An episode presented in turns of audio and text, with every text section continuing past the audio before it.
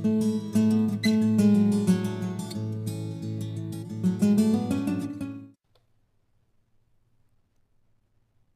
nombre es María de la Luz García Pardo. Soy profesora titular de Universidad del Departamento de Tecnología Agroalimentaria de la Universidad Miguel Hernández de Elche en el campus de Orihuela. El tema que os voy a presentar tiene por título Manejo de la reproducción en ganadería y forma parte del temario de la asignatura Fundamentos y Tecnología de la Producción Animal para cursar los estudios de ingeniero agrónomo.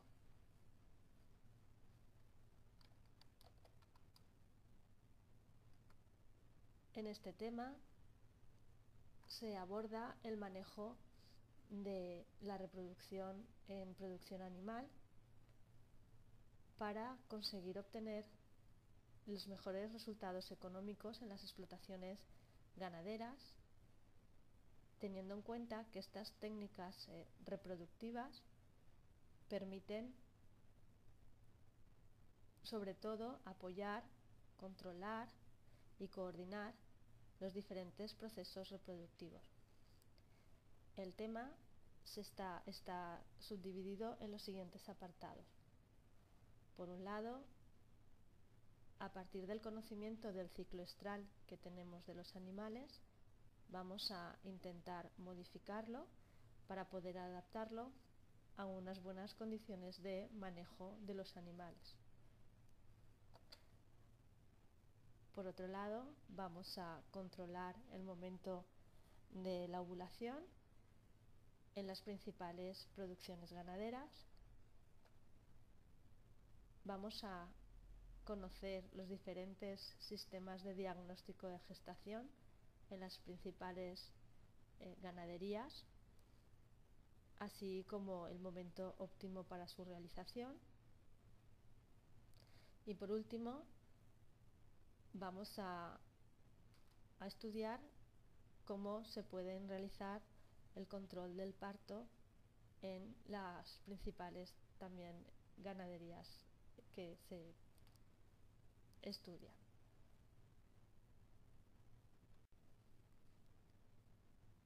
El primer punto de este tema hace referencia a la modificación del ciclo estral. Como ya conocéis, eh, en el ciclo estral, las hembras únicamente están receptivas durante un periodo de tiempo, que aproximadamente tiene una duración de entre 24 y 48 horas.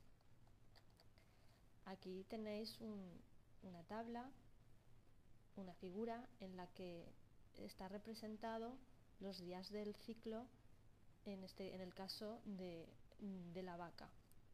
Tenéis como referencia una escala de tiempo en días en el eje de las X, donde el ciclo eh, estral mmm, tendría una duración, en el caso de la vaca, de entre 0 hasta los 21 días, que comenzaría de nuevo un ciclo estral.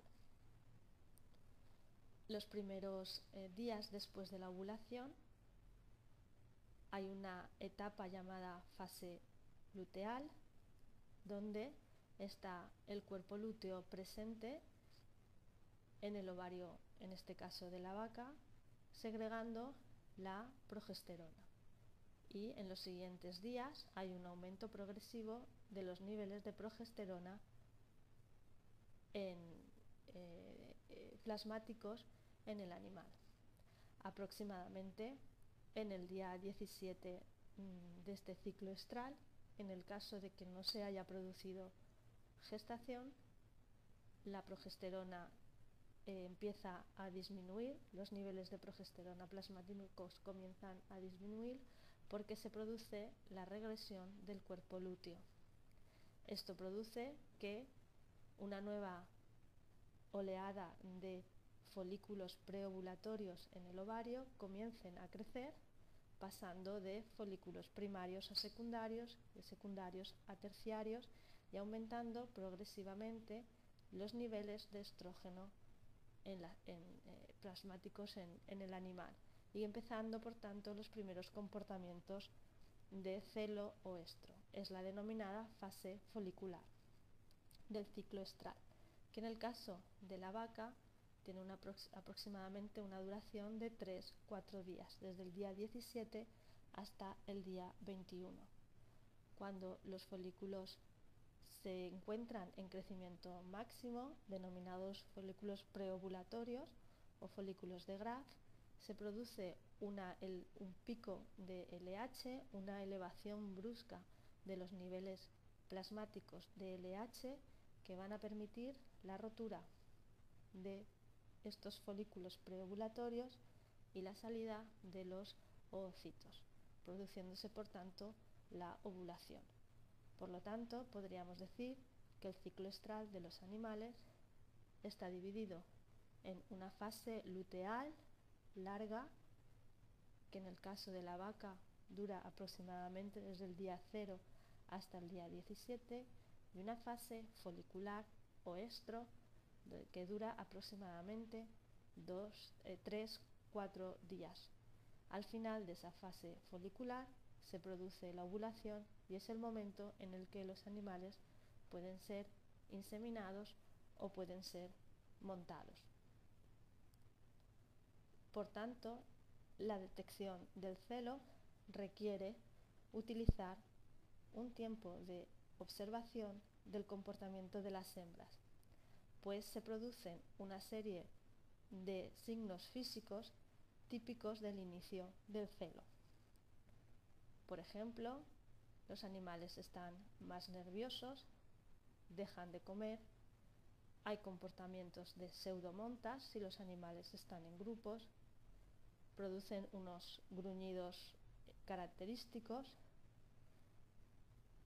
se puede observar el color de la vulva, esta tiene que estar turgente y rojiza, me indicará que los animales por tanto se encuentran en celo. Y en el caso del porcino, el síntoma más evidente de que la hembra se encuentra en esta fase de celo o en esta fase folicular es lo que denominamos el reflejo de inmovilidad. La hembra se queda totalmente quieta y deja que sea montada por el macho. Hay que tener en cuenta que incluso en porcino, un ganadero experto puede provocar este reflejo de inmovilidad en el caso de las cerdas. En esta fotografía se puede observar también el mismo eh, reflejo de inmovilidad para el caso de las ovejas.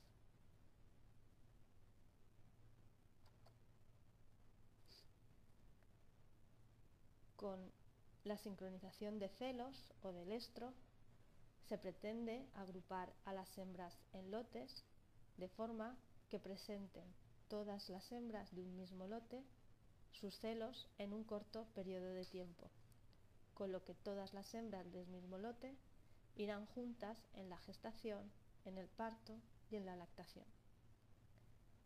Sincronizando los celos y agrupando a los animales en lotes, podremos identificar a los animales mediante collares como los que tenéis en la fotografía o crotales de diferente color, de tal manera que echando un vistazo rápido a los animales, como en esta fotografía en la que se ve a un grupo de cabras con diferentes eh, collares de diferentes colores, se puede identificar en función del color que presente su collar en qué momento reproductivo se encuentran los animales.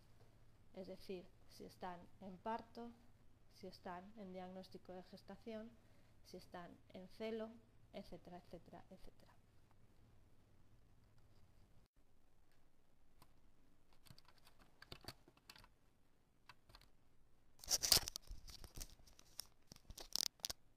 Las principales ventajas que presenta la sincronización del celo son las que detallamos a continuación. Por un lado, reduce el tiempo requerido para la detección del celo, facilita la utilización de técnicas reproductivas como la inseminación artificial, complementada con un procedimiento de control de la ovulación, permite la sincronización dentro de un programa de trabajo determinado, permite la alimentación de animales en grupos uniformes, agrupa los partos dentro de un lote, facilitando su supervisión y así se puede reducir la mortalidad perinatal y facilita las adopciones entre animales.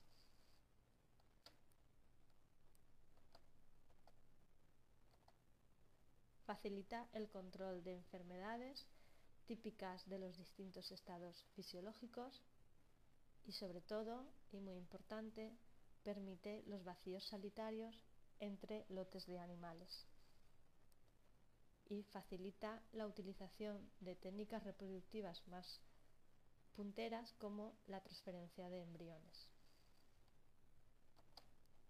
En general, permite racionalizar el manejo, la utilización de locales y otros recursos como por ejemplo la alimentación o los recursos sanitarios.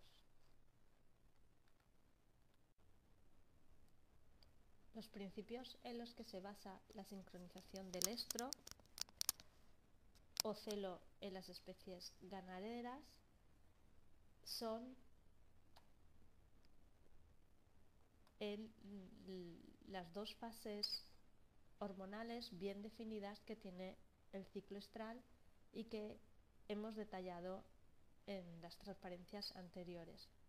Estas fases hormonales son una fase luteal y una fase folicular, cuyas duraciones respectivas varían en función de la especie. Así, en el ejemplo que tenemos en la figura, la fase luteal tiene una duración de 17 días, que es el caso de la vaca, y también el caso de la cerda o el caso de las cabras. Y una fase folicular más corta, con una duración de 3-4 días, también en todas estas especies, en vacuno, en porcino y en caprino, de tal manera que la duración del ciclo estral son 21 días. La fase luteal en el caso de la oveja es ligeramente más corta y únicamente tiene una duración de 14 días y la fase folicular también son 3-4 días. Por lo tanto, la duración del ciclo estral en el caso de la oveja es un poquito más corto y solamente son 17 días. La fase luteal, como ya hemos comentado, es más larga y se caracteriza por los niveles elevados de progesterona que impiden que se produzcan nuevas ovulaciones. Por tanto, la sincronización del celo en la práctica se basan en dos metodologías principalmente. Una de ellas permite acortar la fase luteal y en lo, lo, que se pretende es eliminar o inducir a la destrucción del cuerpo lúteo. De esta manera se elimina la fuente de progesterona y permite a los animales que entren en fase folicular, como se observa en el esquema, todos al mismo tiempo. Otro modo en la práctica de modificar el ciclo estral es, en vez de acortar la fase luteal, alargar la fase luteal, como se observa en la tercera figura. En este caso, lo que se pretende es alargar artificialmente la fase luteal de la hembra. Se mantiene un cuerpo lúteo artificial mientras está el tratamiento impidiendo que se produzca una nueva ovulación. Cuando se finaliza el tratamiento, se desbloquea a los animales en esta fase luteal y todos entran en fase folicular de forma sincronizada.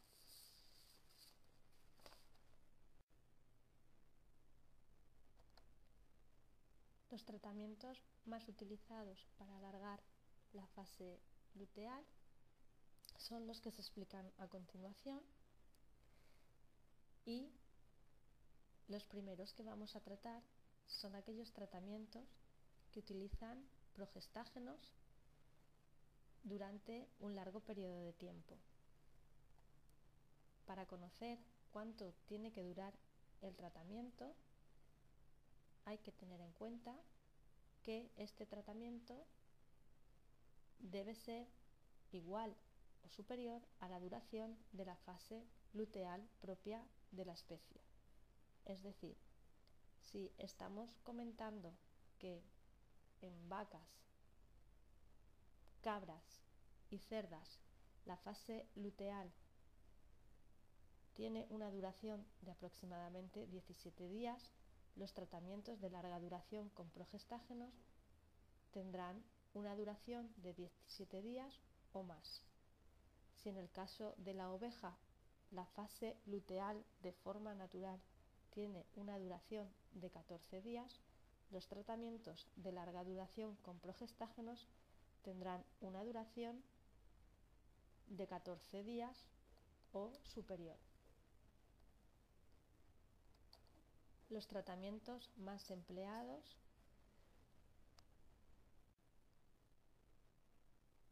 son los que citamos a continuación.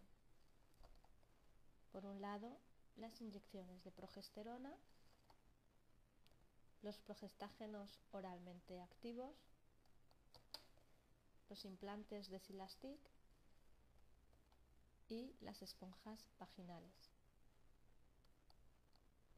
A continuación, vamos a explicar de forma detallada cada uno de estos tratamientos. El primero son las inyecciones con progesterona que determinan una simulación de la fase luteal. La progesterona se administra en una solución oleosa de forma subcutánea. De esta manera se origina un reservorio que se repondrá por inyecciones sucesivas. Este método presenta como principales inconvenientes que al dejar de administrar la progesterona, sus efectos duran varios días. En muchos casos, no definidos el número de días.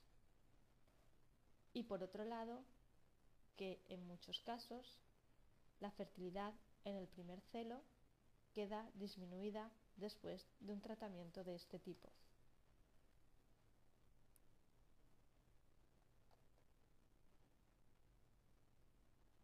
Otro tratamiento de larga duración con progestágenos son los progestágenos oralmente activos. Estos se administran en la alimentación y es un tratamiento muy adecuado cuando se ha de sincronizar grandes lotes de animales.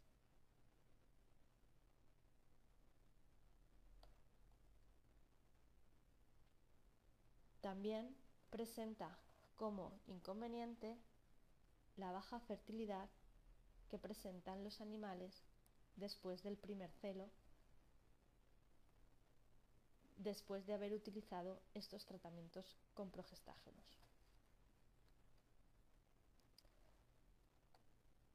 Uno de los tratamientos de larga duración con progestágenos más utilizados son los implantes de Silastic.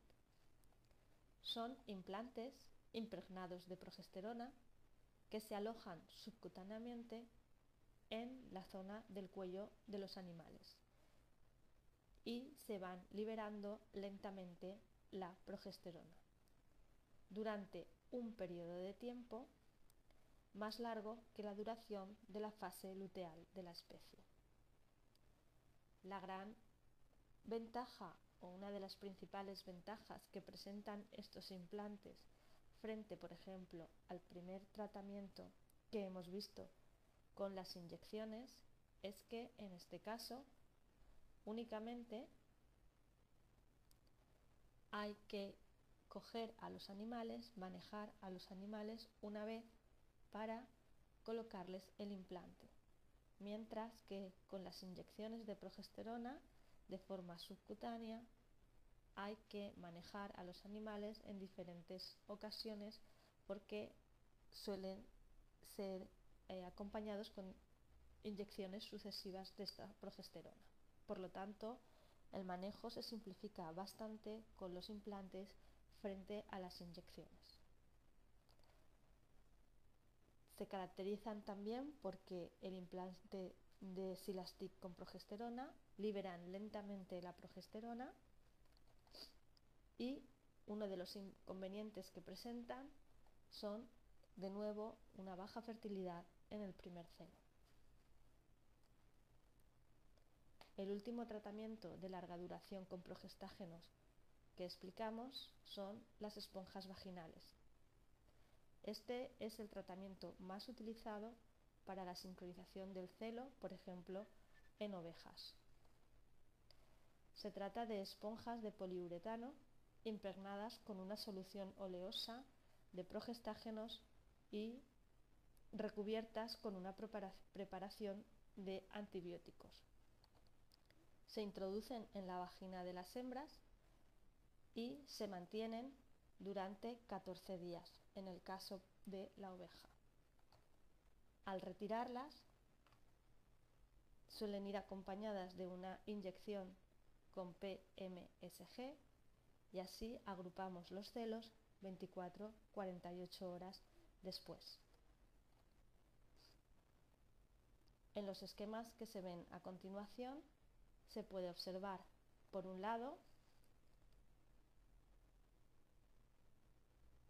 las esponjas vaginales, la esponja con los aplicadores, cómo se prepara el aplicador dentro de la esponja, las, perdón, la esponja dentro del aplicador.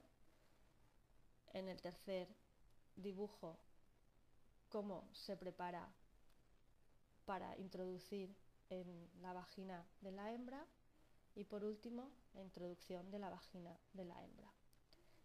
En, las, en el esquema mm, de la derecha se puede observar en cuatro fases cómo se coloca las esponjas vaginales con este aplicador, se retira en el esquema número 3 el aplicador y queda la esponja dentro de la vagina, al final de la vagina de la, de la hembra y el cordón fuera del animal para a los 14 días retirar esta esponja de una manera fácil.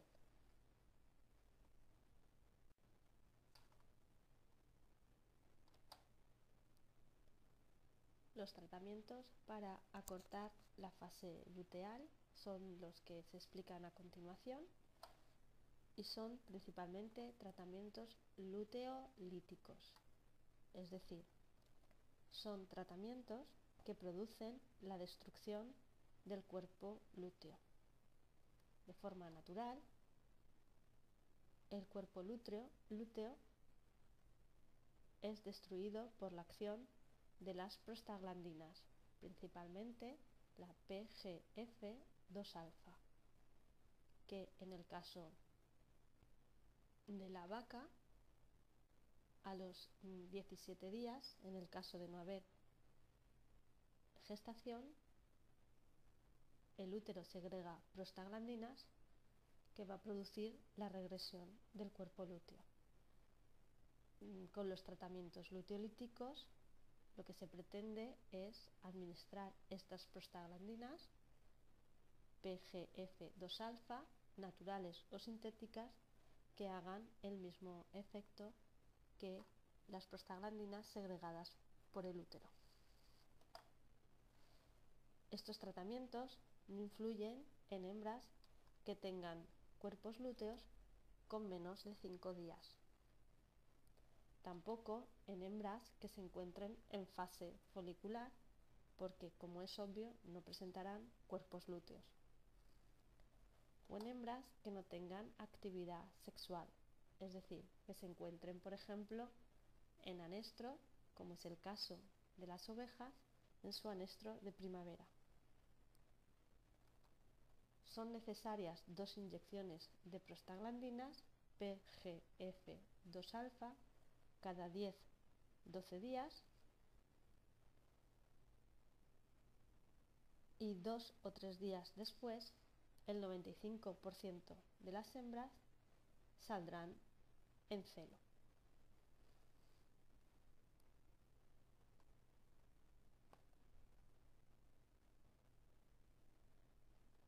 Hasta ahora, los tratamientos que hemos explicado para la modificación del ciclo estral consistían en la administración de forma exógena de hormonas eh, a los animales para alargar o, acortar la fase luteal del ciclo estral.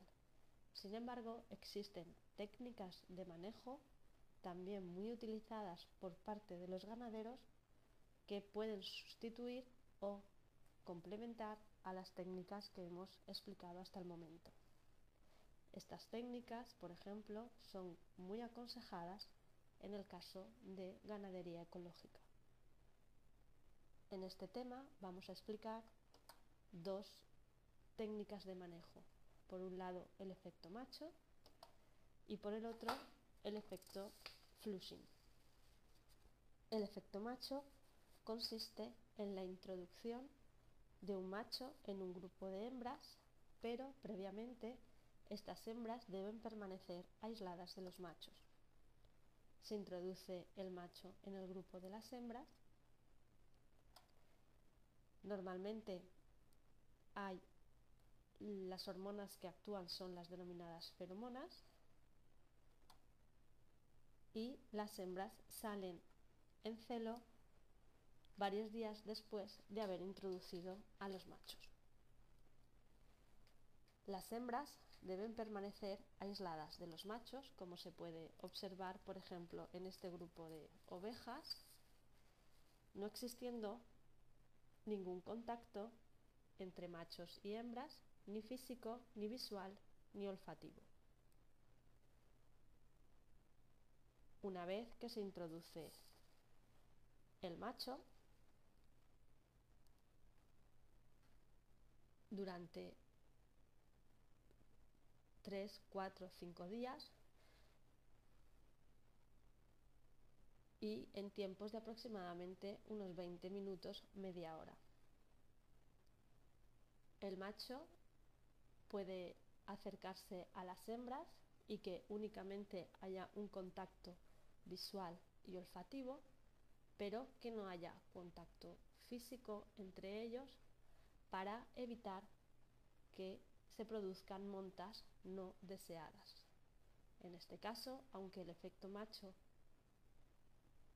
es, eh, es efectivo, la efectividad es mucho mayor si hay un contacto físico entre los machos y las hembras. Por lo tanto, si en este grupo de hembras que vemos en la imagen introdujésemos el macho, las hembras irían saliendo en celo en días los siguientes días después de la introducción del macho. Sin embargo, puede ocurrir que las hembras, a medida que vayan saliendo en celo, se dejen montar por el macho. Y quizás ese no sea nuestro objetivo. No queramos que las hembras sean montadas por ese macho, por ejemplo, porque lo que queremos aplicar después es inseminación artificial. En este caso, lo que se puede hacer es utilizar un macho entero al que se le coloque un delantal o mandil, de tal manera que cuando vaya a montar a las hembras pueda montarlas, pero no pueda cubrirlas. Este delantal puede llevar una tinta que a la hora de montar sobre la hembra la tinta impregne, manche el lomo del animal. De esta manera podremos identificar las hembras que van saliendo en celo porque llevarán esa mancha de color que habrá sido dejada por el macho. Y podremos ir retirándolas del, grupo. Por supuesto, el macho utilizado tiene que ser un macho adulto, sexualmente activo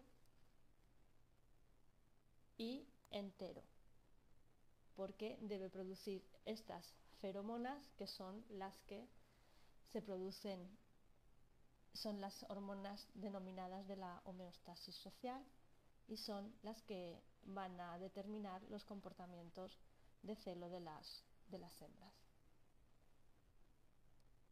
Si no disponemos de un macho entero, podemos utilizar un macho que esté vasectomizado. En este caso, el macho seguirá produciendo estas feromonas, seguirá teniendo este olor sexual, pero al estar vasectomizado, aunque monte a las hembras, no las dejará cubiertas. Para la utilización del efecto macho no se debería utilizar un macho prepuber, un macho que no sea sexualmente activo, que no sea adulto, porque no tendrá el efecto de no producirá estas feromonas y por lo tanto no producirá el efecto deseado sobre las hembras. Tampoco es conveniente utilizar un macho castrado porque estos machos, al haberles retirado los testículos, tampoco tendrán estas eh, feromonas y por lo tanto el efecto macho no será efectivo.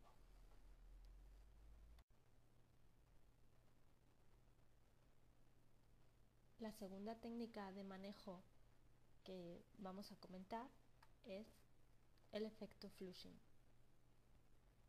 Este efecto consiste en un aumento del nivel de alimentación durante 15-20 días antes de las cubriciones y 15-20 días después de la cubrición. Este efecto flushing hace que las hembras salgan en celo en mayor porcentaje, incluso suele aumentar la tasa de ovulación. Además, disminuye las pérdidas embrionarias. Es un método muy utilizado en ovino y también en porcino.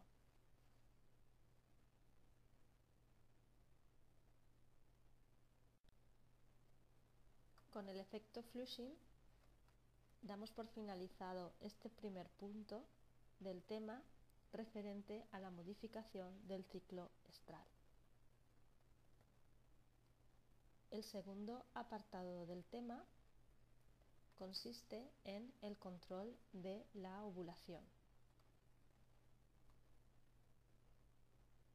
Como ya hemos comentado, la ovulación se produce al final de la fase folicular del ciclo estral.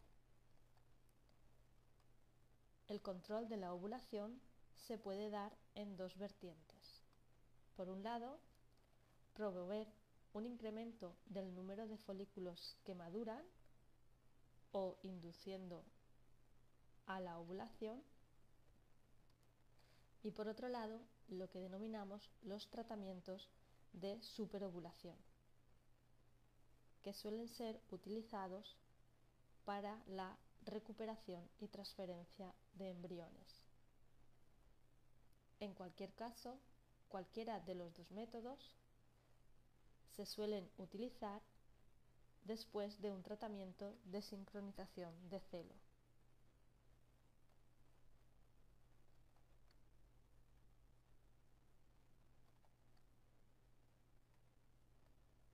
Los métodos para inducir a la ovulación son métodos hormonales y pretenden simular lo que de forma natural se produce en el animal.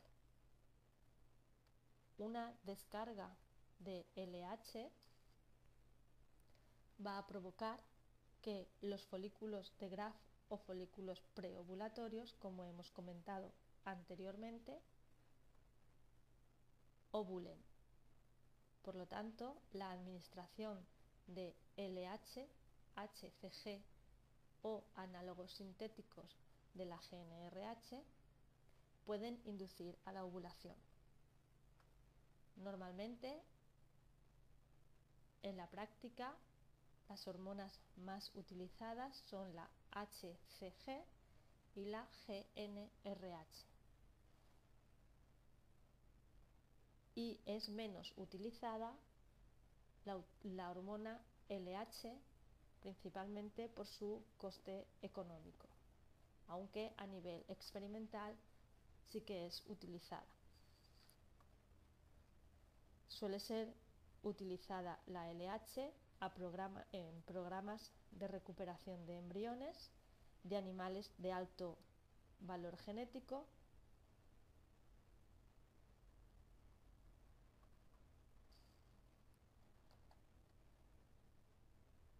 En la fotografía que se expone se puede ver un tracto reproductivo de cerda con el cervix, el útero sinuoso y en forma de bicorne y al final de estos cuernos uterinos se puede apreciar el oviducto, lugar donde se produce la fecundación, y por último los ovarios. En este caso hay cuerpos lúteos presentes, como se observa en, en esta parte de la fotografía, que indica que hace unos días se ha producido la ovulación de esa cerda. En el caso de la cerda, los dos ovarios ovulan cada 21 días y se suele compensar la tasa de ovulación de cada uno de los dos ovarios. En esta fotografía se observa un ovario de una vaca con un folículo preovulatorio a punto de ovular. En cuanto se produzca la descarga de LH, se producirá la rotura del folículo y la salida del ovocito hacia el oviducto. La vaca ovula cada 21 días y suele eh, ovular cada 21 días un ovario diferente, el derecho, el izquierdo, el derecho, el izquierdo y así sucesivamente.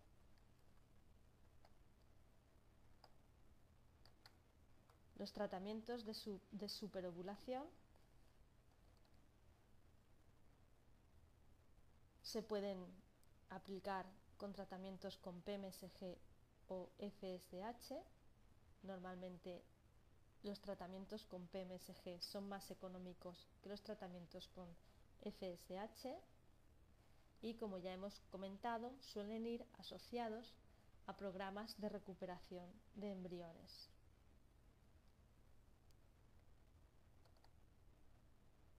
En el caso de que apliquemos dosis demasiado elevadas de estas hormonas, se pueden producir una gran cantidad de ovocitos, pero que estos sean de baja calidad. Por lo tanto, después el porcentaje de fertilidad será inferior, la calidad embrionaria será inferior y la tasa de éxito después de la transferencia y en el caso de que se haga recuperación de embriones y transferencia de embriones también será inferior. También si el número de embriones producidos excede a los de la capacidad de gestación de la hembra, se puede comprometer la gestación y la viabilidad de las crías.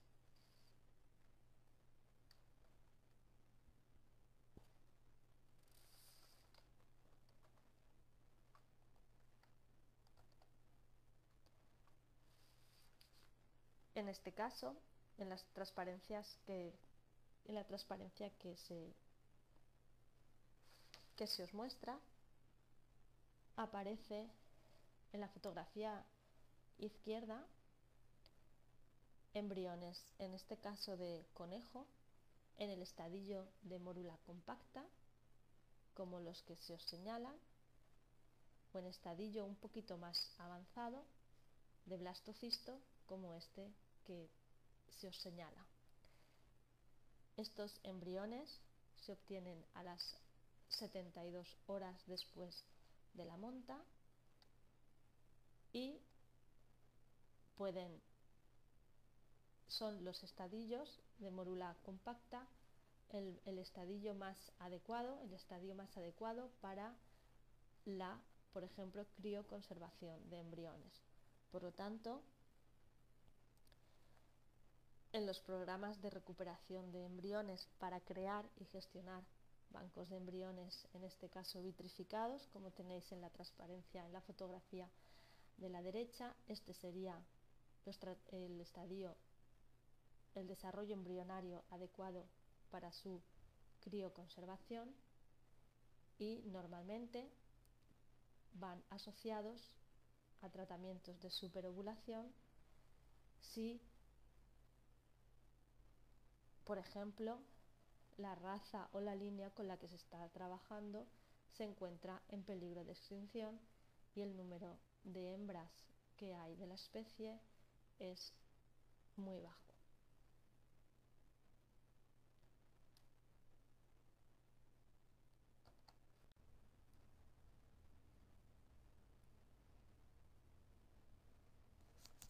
En la próxima graba grabación se os indicarán las, los dos últimos puntos del tema correspondientes al diagnóstico de gestación y al control del parto. En el diagnóstico de gestación se explicarán los principales métodos para conocer si un animal se encuentra gestante o no después de haber sido montado o inseminado. Y así en el caso de que la gestación sea positiva preparar el animal para el parto. Y en el caso de que el diagnóstico de gestación sea negativo, es decir, el animal no se encuentre preñado, poderlo montar o inseminar lo antes posible para que se encuentre el menor tiempo posible improductivo. El último apartado del tema hace referencia al control del parto. En muchas especies es conveniente que el ganadero esté presente en el momento del parto y es posible sincronizar los partos para que se produzcan en las fechas que deseamos. En este apartado se explicarán los principales tratamientos hormonales para poder controlar el momento del parto y evitar mortalidades en torno al parto de las crías recién nacidas.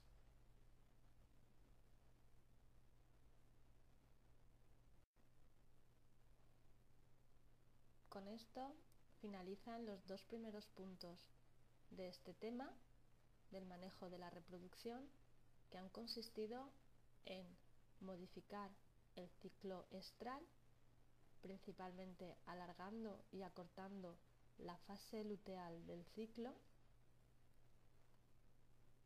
Y un segundo punto que ha consistido en un control de la ovulación con tratamientos hormonales en los que se ha inducido a la ovulación, normalmente en hembras en las que previamente se les ha sincronizado el celo y también se han comentado los tratamientos de superovulación para conseguir una mayor cantidad de células sexuales femeninas que normalmente van asociadas a técnicas de ovulación múltiple y transferencia de embriones.